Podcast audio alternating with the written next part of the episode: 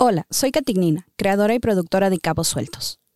En un país heterogéneo como Ecuador, habitado por poblaciones diversas con distancias reales e imaginarias, este podcast fue creado para transitar por las tensiones identitarias, culturales y políticas que surgen entre ellas. A lo largo de esta primera temporada podrán escuchar ensayos y entrevistas que ofrecen perspectivas contemporáneas sobre las experiencias de los pueblos y nacionalidades indígenas del Ecuador, desde sus voces y corporalidades. Experiencias que también se encuentran y desencuentran con este fenómeno social en constante redefinición llamado mestizaje. Esperamos que a través de estas historias, esas distancias entre pueblos, sobre todo las imaginarias, se acorten y se amplíen así las posibilidades de diálogo. Desde ya, muchas gracias por escuchar y les dejo con el primer episodio. Para Radio Cocoa, esto es Cabos Sueltos, un podcast sobre identidad, pueblos, culturas, tensiones y posibilidades.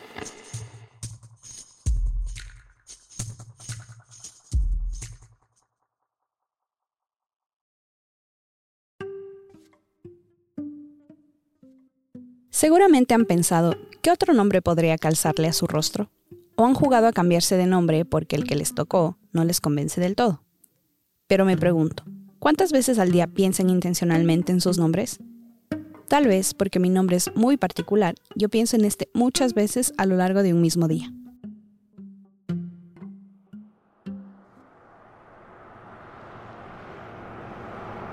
Hace un tiempo viajábamos con mi papá por la carretera que conecta la capital con mi provincia, Imbabura, y sonó una canción que me gustaba mucho en la infancia. Carito me habla en inglés, qué bonito se le ve. No me juzguen, por favor, Carlos Vives ha tenido sus momentos. Y mientras escuchaba la canción se me vino un pensamiento de esos medio absurdos, o como diría la juventud, random pensé, las probabilidades de encontrar hoy una canción con mi nombre deben ser nulas. Nulas. Que yo sepa, la única persona en el mundo que se llama Katignina Yuyarik soy yo. O al menos en Ecuador sí. Y eso lo pude confirmar a través de una chéverísima herramienta que me mostró mi amigo Gus en la página web del Instituto Nacional de Estadísticas y Censos. El visualizador de nombres y apellidos. Esta herramienta te permite saber cuántas personas en el país tienen tu mismo nombre y apellido y en qué año fueron inscritas. Mi apellido, Tituaña, por ejemplo, lo tienen 10.912 personas, pero mi nombre solo yo. Así que, a diferencia de las caritos del mundo, creo que moriré sin escuchar una canción con mi nombre, lo cual no tiene ninguna importancia. Sin embargo, este pensamiento que podría parecer muy banal me llevó a considerar las particularidades de mi nombre. Katignina Yuyarik son tres palabras en idioma quichua, una de las aproximadamente 14 lenguas originarias que existen en territorio ecuatoriano y que mis papás juntaron para darle un significado al momento de mi nacimiento. Traducido o interpretado en español vendría a significar heredera de las memorias del fuego. Me pusieron así por el libro de Galeano, y según mi papá, eligieron ese nombre porque querían que mi llegada al mundo simbolizara, de alguna forma, la continuidad de la memoria histórica de los pueblos originarios. Es un nombre que hoy honro mucho, pero no siempre me gustó. No voy a negar que me ha complicado la vida en muchas ocasiones. Me han cambiado de nombre incontables veces y lo han escrito de las maneras más, mm, voy a decir, creativas, lo cual antes me enfurecía. Pero es cierto que he llegado a divertirme con los apodos que de cuando en cuando surgen. Mi favorito, Katik Ninja. Supongo que las personas con nombres raros entenderán esto, y también supongo que no fui la única que alguna vez fantaseó con cambiarse de nombre. De pequeña pensaba, ¿qué otro nombre podría calzarme? Catalina, Julia, Lucía, todo siempre en español. Entonces la pregunta es, ¿cuándo empezó a gustarme este nombre particular? Haciendo memoria, creo que fue cuando llegué a un nuevo colegio, y por primera vez una profesora, Dianita, de lengua y literatura, empezó a llamarme Catignina, así, con todas sus sílabas, cuando toda la vida solo me habían llamado Katik o Kati, con T y. Me gustó mucho cómo sonaba cuando Dianita lo pronunciaba, con la elegancia que la caracteriza. Y eso, combinado con mi entrada a la fase adolescente del quiero ser única y diferente, hizo que empezara a apreciar mi nombre. Pero fue más adelante en la vida que entendí algo asociado a mi nombre incluso más relevante que el ser única y diferente que para que el registro civil ecuatoriano aceptara Catignina Yuyarik, tres palabras quichuas, como un nombre válido en el año de mi nacimiento, 1997, para que eso fuera una posibilidad. Antes hubo lucha, organización y resistencia, porque para los pueblos indígenas, desde la colonización, nombrar a su descendencia en su lengua nativa y con su propio sistema pasó a ser una imposibilidad.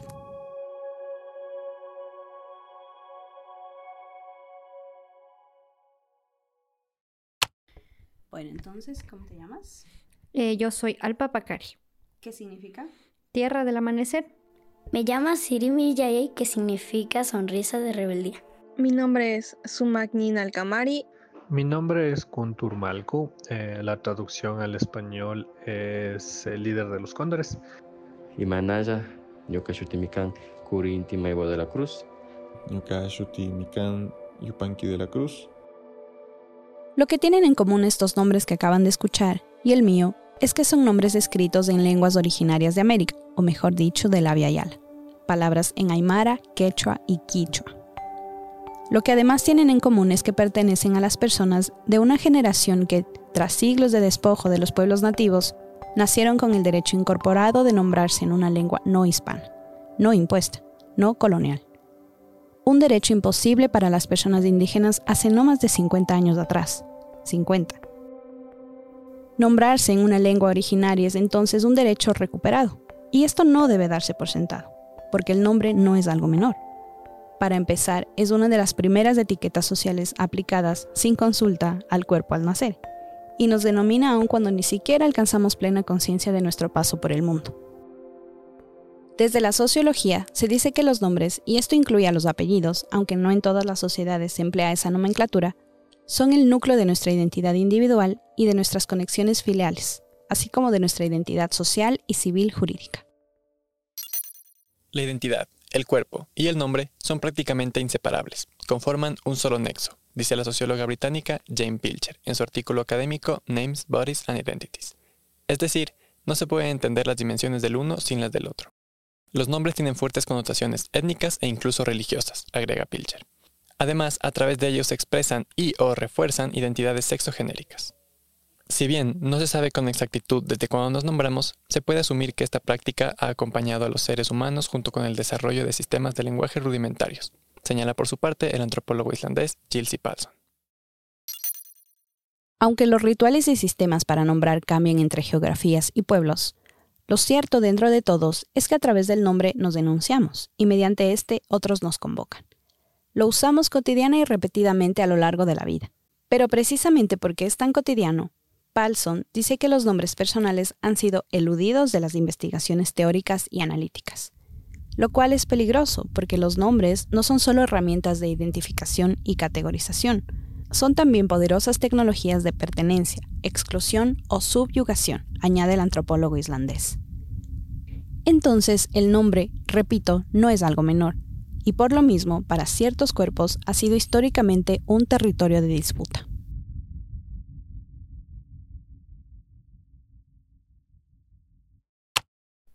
Mi nombre es Auki Kanaima desde 1992.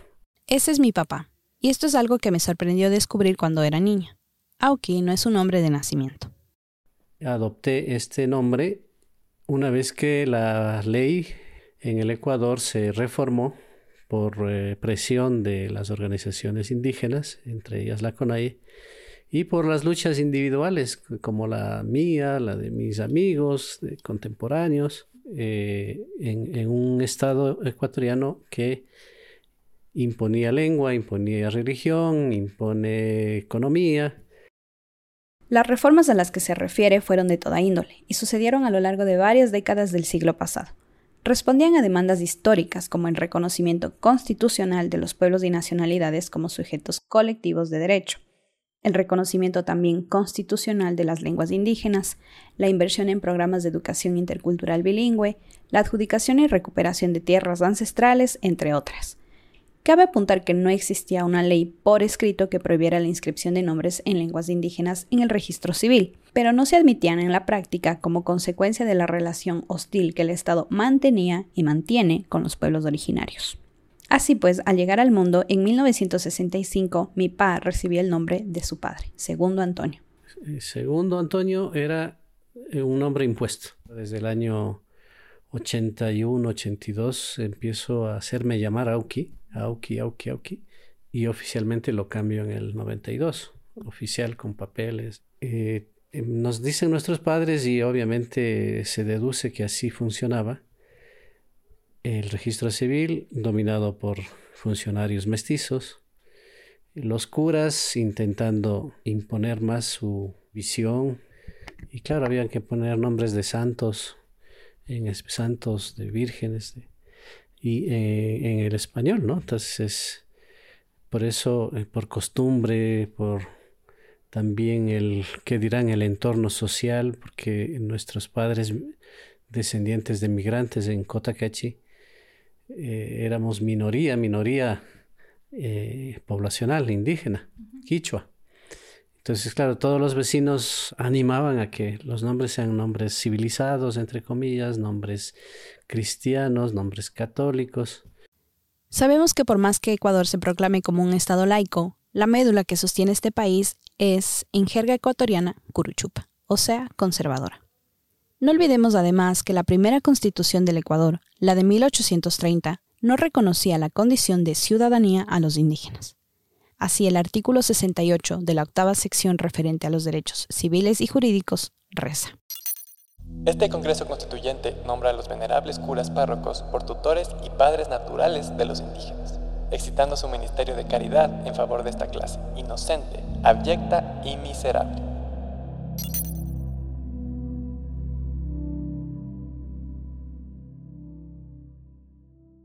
Volviendo al nombre de nacimiento de mi papá, Antonio es un nombre de origen latín.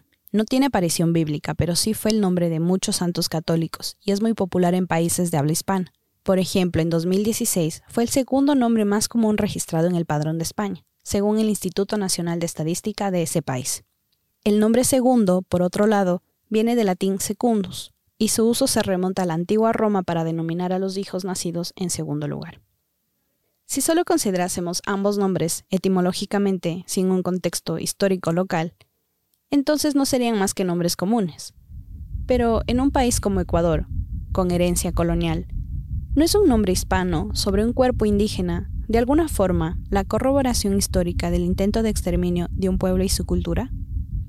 Es que a lo largo de la historia, quitarle a un cuerpo su nombre ha sido una de las prácticas de deshumanización empleada como expresión absoluta de poder y dominación explica Jane Pilcher, la socióloga británica antes mencionada, y agrega que en instituciones como prisiones y campos de concentración, una estrategia para deshumanizar y desindividualizar a los reclusos es quitarles el nombre y reemplazarlo por un número. Otra institución que instauró esta práctica y que no podría pasar por alto es la institución de la esclavitud. La mayoría de los esclavos de las Islas Vírgenes procedían de África Occidental, y fueron renombrados por sus captores por denominaciones no muy distintas a las que empleaban para sus mascotas o ganado, o por el nombre de algún personaje histórico europeo a modo de humillación, apunta el antropólogo islandés Chilsi Palson. Arrancados de su entorno social, perdían junto a su libertad el nombre que los ligaba a su familia o tribu. Esto fue parte del borrón de la identidad que caracterizó al llamado pasaje del medio entre África Occidental y las plantaciones del Caribe durante el tráfico transatlántico de esclavos, concluye Palson.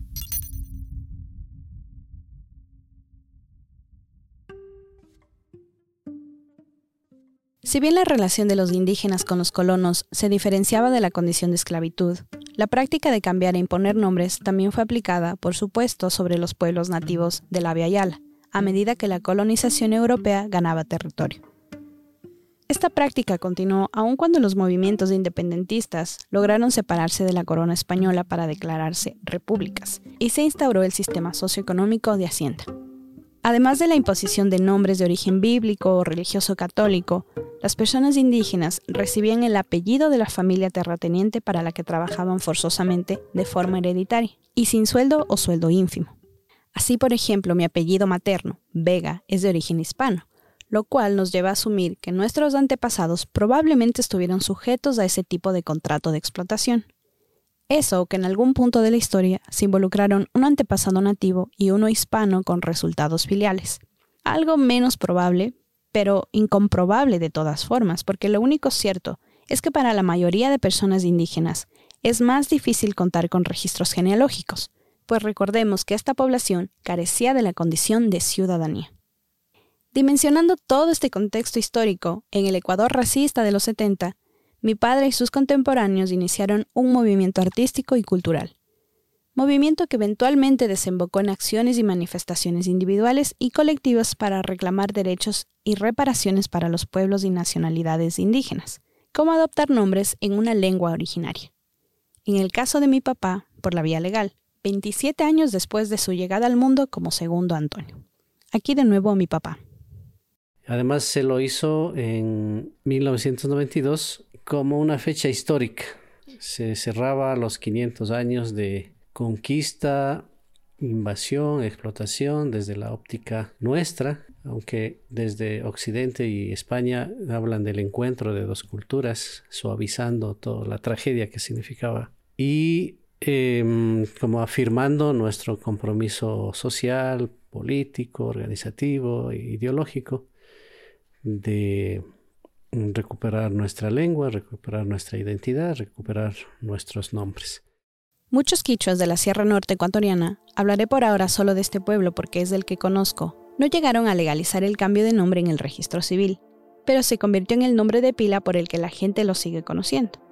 Y claro, los hijos de esa generación que se movilizó política y culturalmente por los derechos individuales y colectivos de los pueblos indígenas, recibimos un nombre en una lengua originaria, para honrar y no olvidarnos de esa lucha.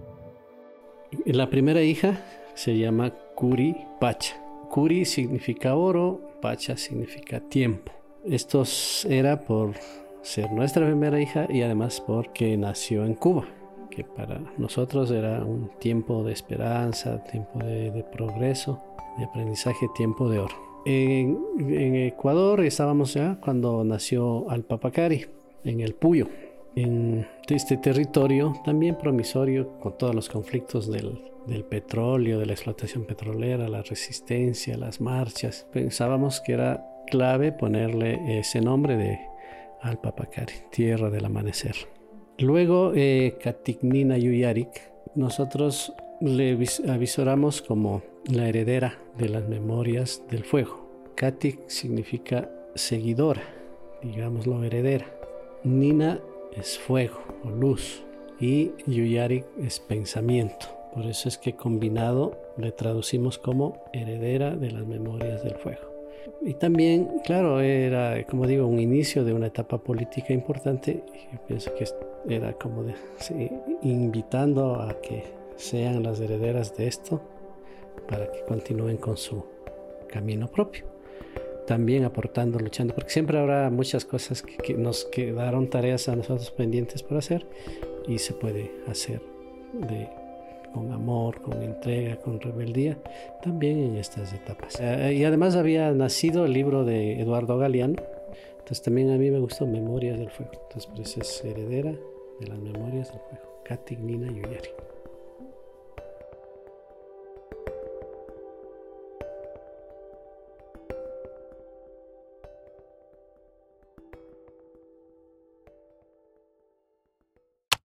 En el Ecuador de hoy, encarnar un nombre en alguna lengua originaria es un derecho incorporado en la teoría, para cualquier persona, indígena o no, pero no es un derecho necesariamente ejercido, y mucho menos por las poblaciones indígenas. Si en décadas pasadas se popularizaron algunos nombres en lenguas nativas, en el presente ya no lo son tanto, desplazados nuevamente por denominaciones hispanas o cada vez con más frecuencia anglosajonas, sobre las que el registro civil, curiosamente, no tiene reparaciones. Hago esta observación no como una sugerencia de que todas las personas que se reconocen como indígenas deberían adoptar nombres en lenguas originarias. Eso configuraría otra forma de imposición que no tengo intención alguna de promover. Hago esta observación, en cambio, para señalar a los prejuicios, en particular los raciales, como los responsables del rechazo que las sociedades en Latinoamérica sienten por todo lo que se vincula con lo indígena y lo negro. Prejuicios que permean a todas las esferas de la sociedad. En Ecuador, similar al caso mexicano, documentado por la escritora y activista por los derechos lingüísticos Yasnaya Aguilar Gil, abro comillas. En lugar de promover un curso de sensibilización a los servidores públicos en los registros civiles y adaptar el sistema de las computadoras a contextos de diversidad lingüística, la respuesta oficial ha sido tratar de convencer a los padres de que no elijan un nombre en alguna lengua originaria. Aguilar agrega más adelante.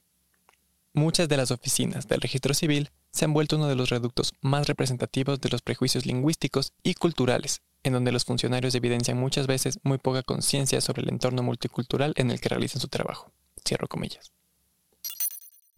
Los prejuicios no permanecen en esas oficinas, claro, porque incluso si es que se logra inscribir un nombre en alguna lengua indígena, allí afuera, este suele ser motivo de vergüenza o discriminación, algo que también sucede con los apellidos y que debe empezar a cambiar. Consideremos nuevamente aquello que dice la socióloga británica. El nombre, el cuerpo y la identidad conforman un nexo indivisible. Pero si la vergüenza de portar un nombre o un apellido indígena persiste, es porque hace falta mucho trabajo para enmendarlo. En conclusión, así como los pueblos originarios de lo que hoy llamamos América fueron desplazados de sus territorios durante el proceso de conquista y expansión de las colonias inglesa, española, francesa y portuguesa, sus cuerpos también fueron lugares de desterritorialización. Me gusta pensar entonces que mi nombre quichua, que los nombres en lenguas originarias, también significan la recuperación, al menos simbólica, de esos territorios perdidos.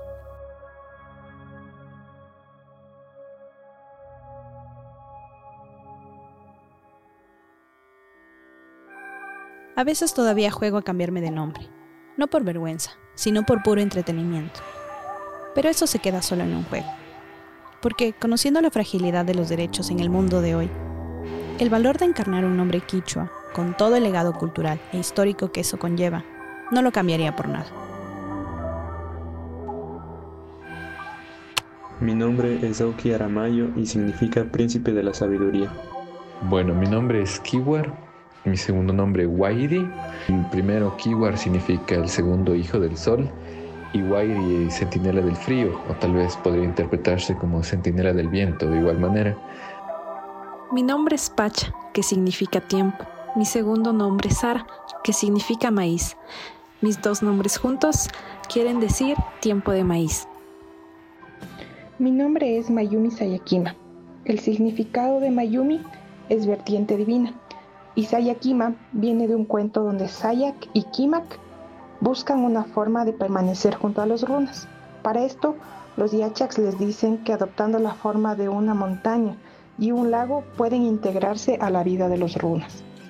Mi nombre es Samay Kazari. En Quichua, Samay es la energía de vida, es el soplo o el aliento de vida. Y Kazari significa inicio. Mi nombre es el inicio de energía de vida. Es un nombre muy bonito y muy fuerte. Yo considero que ha sido un nombre que ha marcado mi personalidad, mi forma de ser y también mi forma de relacionarme con el otro. Agradezco orgullosamente poder llevar un nombre que represente mis raíces, de donde vengo, mi cosmovisión y lo más importante, mi identidad.